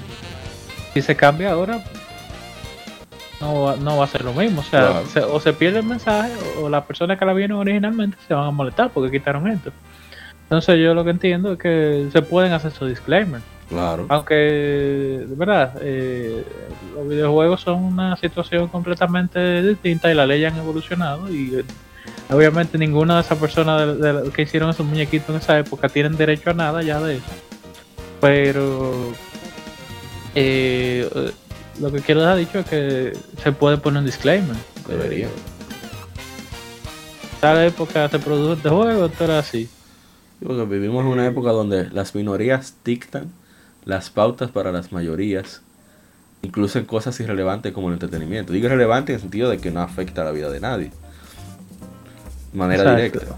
O sea, Eh, no, y bueno, y, increíble. y- y también a- hablando de Nintendo, ellos, eh, ellos mismos fueron los que empezaron con adaptar a, a otros públicos. No, no más tiempos modernos, pero Nintendo of America tenía un tiempo que ellos no ponían referencias religiosas en ningún juego. Y si había, por ejemplo, en Zelda, había una, una cruz con una Biblia que tú tenías, bueno, pues era otra cosa de, Bueno, de- de este lado. En Zelda Ocarina of Time teníamos un cánticos árabes religiosos en el templo de- del fuego, ese famoso. Y lo re- removieron a partir de, de cierta cantidad y para estas épocas. O sea, Nintendo, y Nintendo se ha flexibilizado por el momento. A- ahora exacto, es al revés. Sony son los que están activos con la censura. Y, y Nintendo ha aflojado y pone panty, pone culo. a pone eso voy, por el los momento. Sin embargo, el Treehouse es de los que desde el desarrollo para Japón van diciéndole, mira, este en Occidente no es bien visto. Y ya hasta para los japoneses, cito el caso de Fire Emblem, de- del, ¿cómo se llama? El juego Ultra Mega J-Pop RPG Tokyo Mirage. Tokyo Mirage. Sessions para, para Wii U. en- ¿De qué juego es ese, compañero? ¿De qué usted me habla? el que era el supuesto crossover de Fire Emblem y, y Persona que nunca fue. ¿Qué? ¿Y eso salió ya? Eh, sí. yo no me acuerdo. Yo lo, yo lo jugué, pero como que se me El punto es Que ese juego tenía, por ejemplo, se veía su, su, su ¿cómo le dicen eso? Su, su pelvis, parte de su pelvis. a uno de los personajes femeninos en la versión original para, para Wii U. La de Switch, incluso para los japoneses, estaba occidentalizada, donde ella tenía ya casi por el ombligo su, su pantaloncito.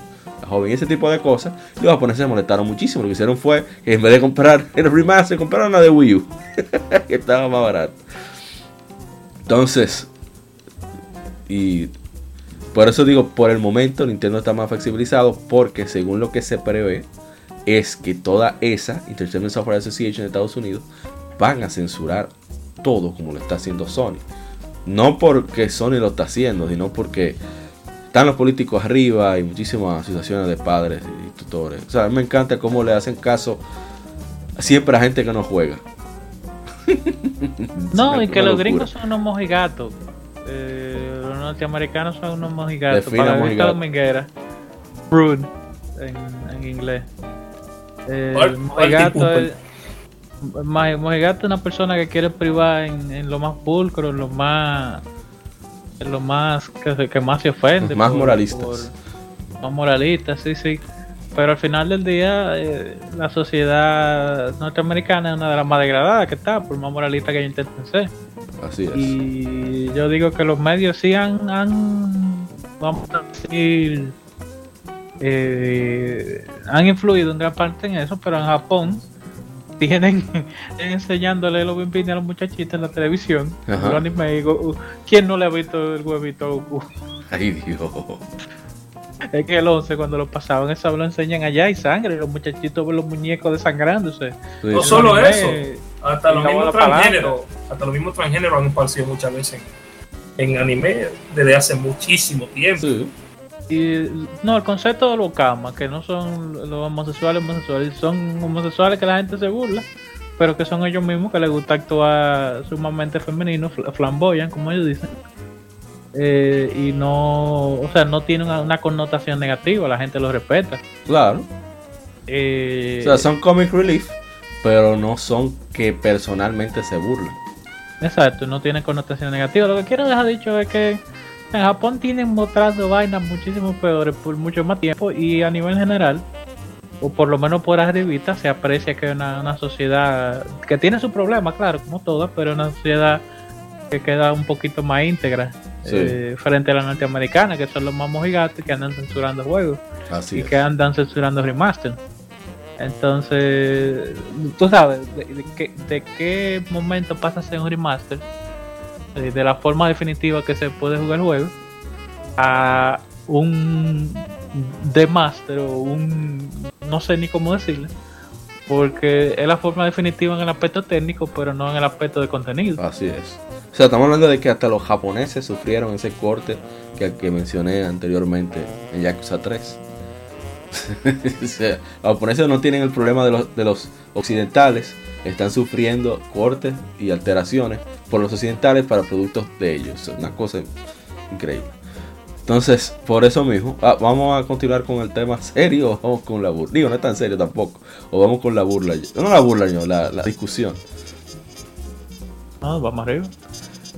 Bueno, como se han anunciado tantos remakes y remasters que vienen por ahí, que va, que sé yo qué, me he preguntado qué cambios le podrían hacer a un remake ahora que estamos en esta postmodernidad tan fuerte a un juego como Resident Evil 4. Es un Resident Evil 4 donde tenemos a Pantalones. Leon S. Kennedy, un experimentado agente del FBI, bueno, de la CIA. ¿Del FBI de la CIA? Yo no me acuerdo ya. Porque dije del. FBI, pero está en el extranjero. Yo no entiendo eso, pero bueno. El punto es que tiene que rescatar a la hija del presidente, Ashley Graham. Y Ashley es, eh, digamos, no, muy, por obvias razones, porque una joven normal, no es muy eh, útil que digamos. Tienes que decirle que se quede en un sitio, eh, deja que la, que la agarren sin hacer absolutamente nada para defenderse. Tienes que estar completamente pendiente de, de, de dónde esté, de su estatus. Entonces, ¿será que en ese remake que anunciaron, que por cierto está uno de los ex empleados de Platinum Games involucrados, que son los mismos responsables de- del remake de la tercera parte de Resident Evil, la tercera entrega, perdón? El demo es. Eso mismo. ¿Será que van a cambiarle todos esos elementos? Como en vez de usar falda, usará, como dijo Rising, pantalones. Pantalones. Ella tomará un arma. En vez de ser una jovencita, será un joven, será un una jovencito A con arroba. Mm, Pues lo van a poner, la van a poner mayor de edad, porque también van a decir que le iban un enfermo, pues están mirando los Pero ella estaba, la, ella estaba en la universidad, yo no era menor.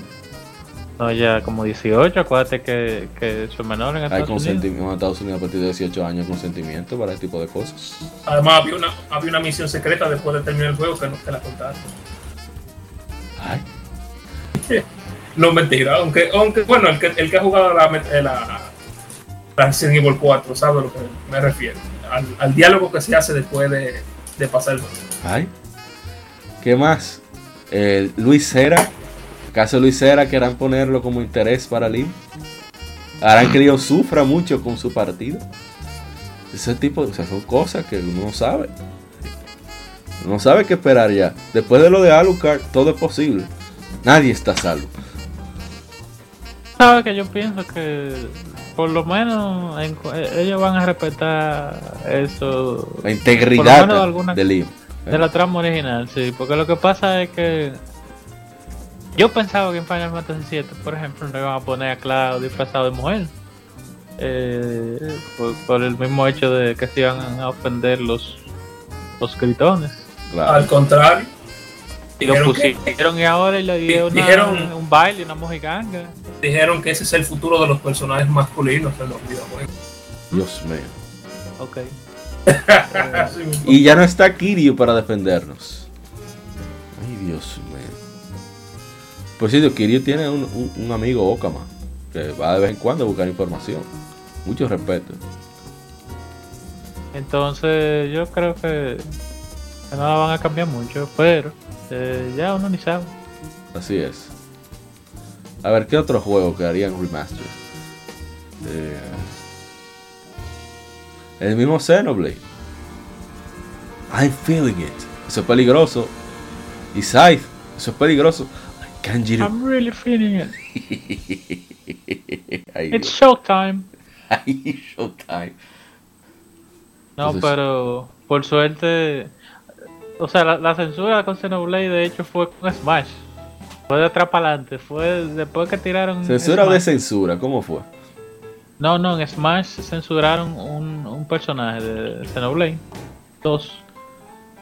Eh, y, o sea, en el icono, en la imagen de- del espíritu del icono del personaje, que son los nuevos trofeos, Ajá. que, es un PNG. Del, o sea, y era un personaje, le pusieron pierna al aire y le pusieron una. y Bueno, pues en Xenoblade 2 no parchearon al personaje, sino que pusieron ese, esa, esa media como un ítem Un accesorio. alternativo, Ajá. un accesorio alternativo que tú lo podías poner al personaje. Ok. Esa gente de. de, de- El Treehouse. bueno, no, mentira. eh, el, el, el slider de los pechos, como te estaba diciendo ahorita, de la Xenoblade X se lo quitaron para este lado. Ah, sí, sí. De eso hablaba. Sí, sí, o sea que tal vez cuando viene a ver tiene la censurita. Pero eso Nintendo eso fue en el 2014, 2015, que Nintendo estaba censurando todavía. Así que na- nadie sabe. Sí, Así es. sí, digo, también es que no, hay- no hay personajes para crear ahora en la Xenoblade Chronicles original. O sea, son todo ya pre-establecido. Sí. No, una historia lineal a seguir. No, cuando viene a ver solo lo ponen mancuero o a, o a Charla. Y Dios mío. ¿Y ¿Qué Pero- más hay? Yo no recuerdo. Ver, yo no he visto ni fecha de juego porque este año ha paralizado absolutamente todos. No, no, yo estoy esperando mi Xenoblade, lo tengo superior. No, no, no, pero digo aparte de The Xenoblade. Ah, bueno. No, yo estoy medio quitado también. Sí, sí. Entonces, ese tipo de cosas me- no me preocupan y no me causan bastante risa. De que puedan, qué sé yo, imagina a, a, a Travis, si as- lanzan, le da la gana de relanzar un, un remaster. Le quitan todos los pósters de anime de Sí. mujeres que tienen en parte. No, Oh. yo por eso que estoy medio asustado con los remasters ya. ¿Para qué es que tienen que hacer tantos remasters y remakes? Dejen eso así. El que no lo jugó, que no lo jugó. Y el que quiera jugarlo, bueno, que busque la forma. Sí, sí, sí. Entonces, señor Rising, ¿usted no tiene alguna opinión, algún juego que le preocupe así, de ese modo? Bueno, amigo mío, ¿y qué te puedo decir? Ahora mismo yo estoy jugando en PC y, y aquí no hay generaciones. Si yo quiero jugar un Sí, juego sí. que salió en 1998, juego el juego de 1998. Y Mundo de así. posibilidades. Empecé incluso una buena plataforma para evitar tipo de situaciones que estamos diciendo, porque pasó con la Sony, o sea, es, es Sony el ejemplo, y no tiene que ver nada con censura ni nada por el estilo, pero con la Sony Director's Cut, ellos quitaron mucho, eh, o sea, mu- muchos elementos de, de, de, de- imágenes de fondo, de textura y cosas que estaban en la original, no sobrevivieron a alguien Cube y, y los mods que hay en PC, lo que, te- que te restablecen todo lo, lo viejo que se perdió con el sistema de iluminación y de gráfico nuevo y, y- y hace que se vea mucho mejor el juego. Ah, el port del port del port.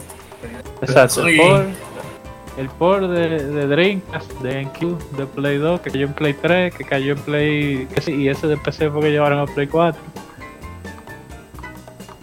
Oye, esa vaina. Sí, sí, ahí hay muchos proyectos así de, de- de renovación de juegos antiguos. Ah, tú Por ejemplo, mira, eh, de- ellos, tú sabes, la, la comunidad busca los assets del juego original. A veces incluso si no, si no salió en PC, ya estamos en un punto, eh, la, la, la gente extraen los modelos y todas esas cosas de los juegos originales, hacen su magia, magia ahí y entre en comunidad, no, no simplemente un grupito de gente como antes, sino que en comunidad cada quien aporta su granito de arena para, para el proyecto y así Asimismo es como se logra, por ejemplo, jugar hoy día Breath of, Breath of the Wild a 60 FPS en, en, en PC y cosas así. La misma Final Fantasy VII que la mencionamos ahorita tiene un problema como del primer porque la boca no se le ven a los personajes. Eh, y eso empecé lo han arreglado. O sea, empecé es la plataforma que, que más se, se salva con eso y por la misma situación de que la gente inventa mucho. Eh, de Final Fantasy 9 hay un paquete de textura HD que se está emulando con la resolución alta para que las texturas no se vean feas. Y son texturas, y de la 7 también me parece que, que la repintaron con, con AI. Sí, con los juegos que tienen los, los, los fondos pre-renderizados, como por ejemplo la, la Final Fantasy o la, o la Resident Evil en, en consola, con un programita, tratan de hacer lo mejor posible, subirle la resolución a, los fondos. Realmente en, en los fondos de, de Final Fantasy VII se ven bien, bien, bien en 1080p. Cosa que me duele cuando yo veo lo que le hicieron a la Final Fantasy VIII de PC. Eso se veía, se veía horrible. Yo creo que ni, ni, ni, ni- la comunidad puede arreglar esa cosa. Ese remaster está raro. Eh, pero yo jugué el original de la 8. La 8 original era un lío también empecé. Sí. Los bindings de la, de la tecla eran incómodos. No, eso no. pues dime tú, esos por de consola de los años 90 siempre han sido un lío. Pero regresando, regresando al tema, aquí empecé, ¿qué te digo?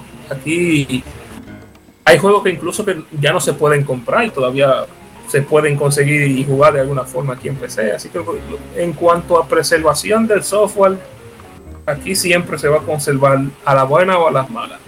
Ahora, con los remakes de ahora, eh, yo diría que tienen que probar, o sea, motivar a la gente a, compr- a comprar el, juego. Por ejemplo, dime tú, la, por poner un ejemplo, la Darksiders War Master. Si tú la comparas con la, eh, original de PC, no hay diferencia realmente. Ya la de PC en su día, ya en 2008 creo, ya se podía jugar en 1080p y 60 fps. Eso fue lo que trajo nueva la War Master ahora. Por cierto, la regalaron para los que tenían la vieja, así que da igual. Pero rema- remake, remake de, de, de cero, bueno. Eso es, es un lío. Es un lío, porque Es que, primer- es que uno ve esta Warcraft 3 y uno se asusta. No, no, lo de, Warcraft, lo de Warcraft 3 ya, ya eso, fue, eso fue un asesinato. Tú no tienes mamacita. Porque al ellos intentar hacer que. Porque cuando salió la, la anterior, la StarCraft 1, tú puedes, por ejemplo, la StarCraft 1 original es gratis, ahora tú te la puedes descargar, tiene multiplayer y si tú tienes un amigo que se compró el remaster, los dos pueden jugar la, la, eh, con el mismo. O él, él, se ve, él va a ver los gráficos y tú vas a ver los mismos gráficos del 90 y pico. Entonces ellos quisieran hacer lo mismo con esta, pero lamentablemente la, la plataforma que tenía Warcraft 3 era muy amplia. O sea, Estaba esta, esta, con, con el Battle.net, la Warcraft, la StarCraft 1, ¿no? Entonces quitaron modo de juego, quitaron, eh, por ejemplo, eh, creo que hasta, hasta, hasta se puede jugar con menos gente ahora, porque creo que antes se podía jugar con, con diferentes gente de- del, del mundo y ahora lo bloquearon. Quitaron el LAN. Si ya no se puede jugar en LAN, o sea, tú literalmente dos computadoras conectadas ya no se puede. Tienes que decirle a, a Papi Blizzard La que Blizzard. queremos, que queremos jugar. Que por ese mismo problema fue que en medio de un torneo internacional se le cayera la partida dos veces. eso fue un, eso fue. Después de eso nunca se volvió a hablar de ese juego, literalmente. Buah. Blizzard es que se ha encargado de matar a la comunidad, porque lo, lo que pasa es, esto es una historia breve, pero quiero señalarla ya que mencionamos eso. Eh, como Blizzard le pasó el asunto de Dota, que se le escapó de las manos Dota 2, y el Sí. dineral que eso mueve anual, ellos no quieren que eso vuelva a pasar. Entonces todos los mapas que tú creas en Warcraft 3 Reforged ahora son de Blizzard, pero en Warcraft 3 no. Eran tuyos, pero pasa lo siguiente, ya luego de que lanzaron Reforged, todo lo que tenían la Warcraft normal, aunque no hayan comprado Reforged, le actualizaron al cliente y le actualizaron los términos de utilizar eh, el internet y por eso eliminaron también el LAN. Porque lo que pasa es que la mayoría de esos torneos, de, principalmente de Brew War en StarCraft, que también fue donde empezó el- el- los esports, Blizzard no veía un 5 de esos, sino los, los organizadores. Y tú sabes que tenemos al gran judío eh, Roberto Kotick, la cabeza de Blizzard, y eh, no puede ser que Blizzard no ve ese dinerito. Entonces, por eso es que se han. eh, ha, ha- ha sucedido esa treta, esa jugarreta Tienen esa, legal. esa hambre. Dice, esa jugarreta legal. Y, igual es un riesgo inherente que tienen los remasters y más de productos que, que tenían capacidades online, capacidades online. Eh, bueno, que el, que el productor ahora te dio la gana de que de cambiarte de cómo, cómo, cómo funcionaba la regla de juego. Y, y los IPs de Blizzard han sufrido mucho por eso a nivel general, por la por el, el sobrecontrol que ellos han querido tener y, y vamos a decir querer como crear este ambiente de crecimiento del eSport porque es paso porque el crece con la comunidad no por no por el, no por la publicitaria Sí.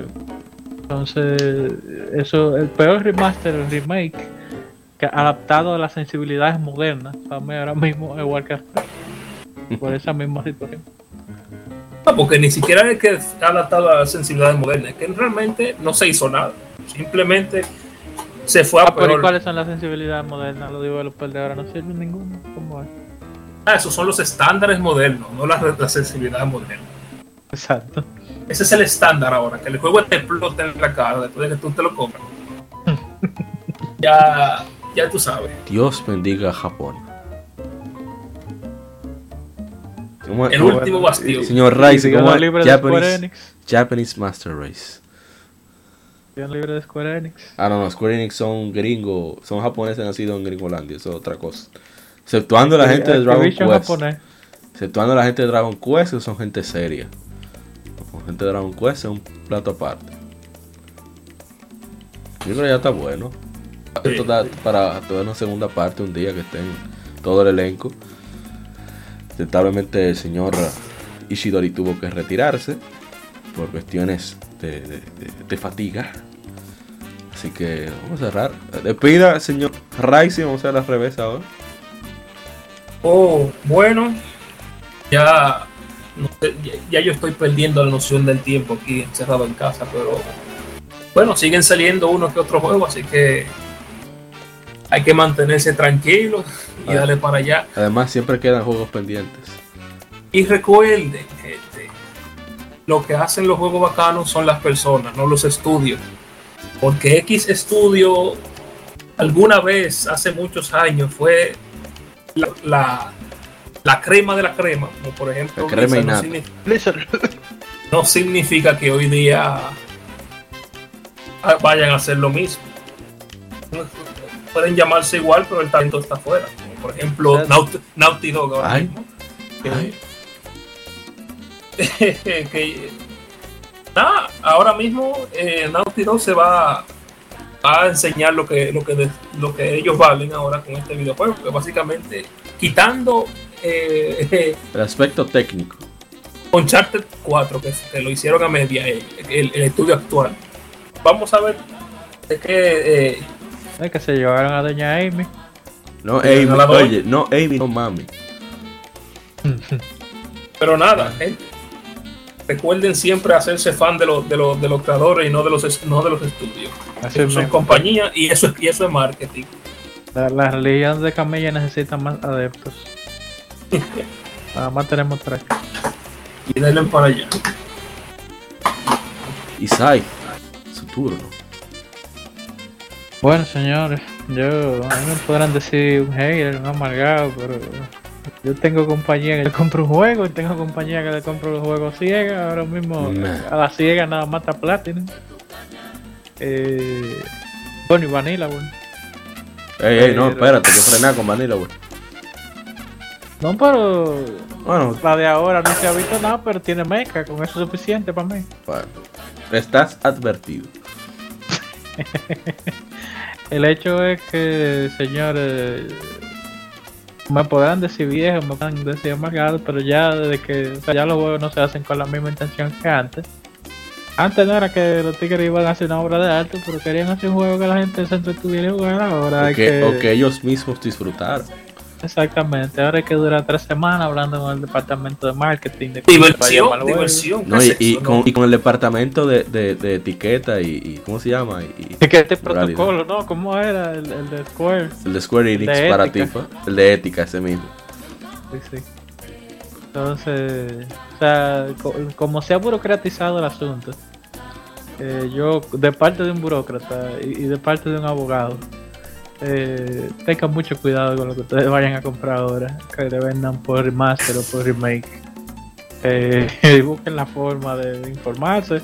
Eso lo decimos siempre, todos los capítulos, infórmense antes de comprar. Eh, yo personalmente no recomiendo reviews de revistas del medio.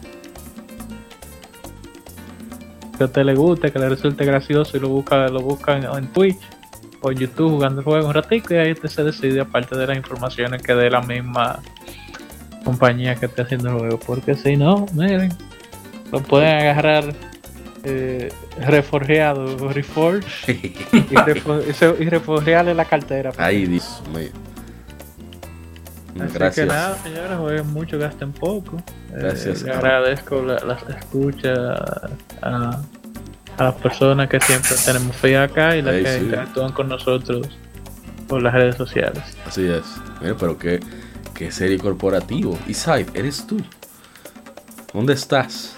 Es el sueño, ponen así. Bueno, No, no, vámonos de aquí ya, cierren esta vaina. ey, ey, ey, ¿qué pasó?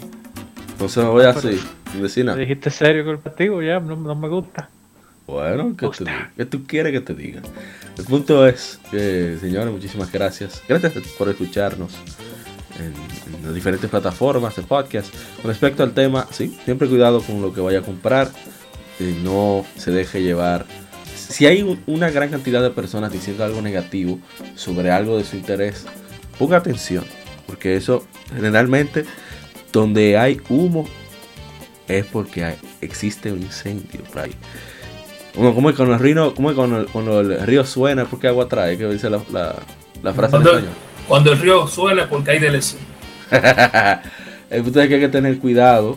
Por ejemplo, yo me gusta mucho el trabajo de Soccer Punch, pero soy, estoy siendo muy cuidadoso con, con Ghost of Tsushima porque no he visto mucho del, del gameplay de combate.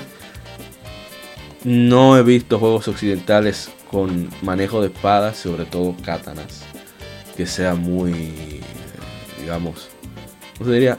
Muy satisfactorio, pero le doy su beneficio de la duda, porque es un estudio que hasta ahora ha cumplido. Pero no estoy 100%, ¿cómo se diría? No me han vendido 100% el juego aún. Pero espero que salga muy bueno, no obstante. Entonces hay que tener cuidado. Hay que tener cuidado porque eh, el hype, como dijimos una vez, el hype puede más que la razón. Y hay que controlarse, sobre todo en esta época donde, donde estamos en una situación económica difícil. Y, Donde el dólar está a 55. ah, sí, en nuestro país está. No, 56 que está, 55. 55, 56 en dos meses. Entonces, vaya con calma. Cheque su backlog, su, su calderón, como decimos nosotros. Saque ahí de ese caldero y disfrute los juegos que tiene. Y, y, y chequee las ofertas. Muchos juegos buenos a muy buen precio. Shines The Lightning Kingdom es un, un indie que estamos hartos, estamos hartos de recomendar. Eh, Es un RPG indie, pero es 3D. Que raro un RPG indie 3D. Eh, Pero le está Guacamelee- diciendo que no gasten o que gasten, ¿cómo decir? no, no, no, no. Estoy diciendo que aproveche ofertas. Lo que estoy diciendo es que tengan cuidado con los pre-orders. Eso es lo que estoy diciendo. ¿Qué Entonces, Zoom? sí, sí. Uta, que fue el ofertón. En fin, eh, disfruten mucho lo que tengan por ahí. Traten de, de comprar en ofertas. Si van a comprar. Y, y bueno, gracias eh, por escucharnos. Síguenos en las redes sociales. Nos veremos hasta el episodio número 92. Este fue el número 91 de Legion Gamer Podcast. Ya ve, como siempre, privilegio que nos escuchen siempre por aquí. Así que hasta la próxima. Cuídense mucho y que siga el vicio. Bye bye.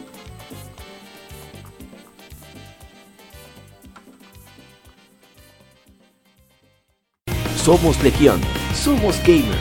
Legión Gamer Podcast, el gaming nos une. Un podcast diferente para gamers únicos, noticias interesantes, historia del gaming y mucho más para mantenerte al tanto del actual como del pasado. Porque todos jugamos, el gaming nos une. Estamos disponibles en iBooks, TuneIn, Spotify, iTunes y demás plataformas de audio. Perfecto para escucharnos mientras subes niveles, buscas un objeto específico o practicas para dominar esta jugada devastadora. Recuerda seguirnos en Facebook, Twitter e Instagram como Legión Gamer RD para que compartas con nosotros y seas parte de la legión de gamers únicos. Gracias por escucharnos y te esperamos para el próximo episodio.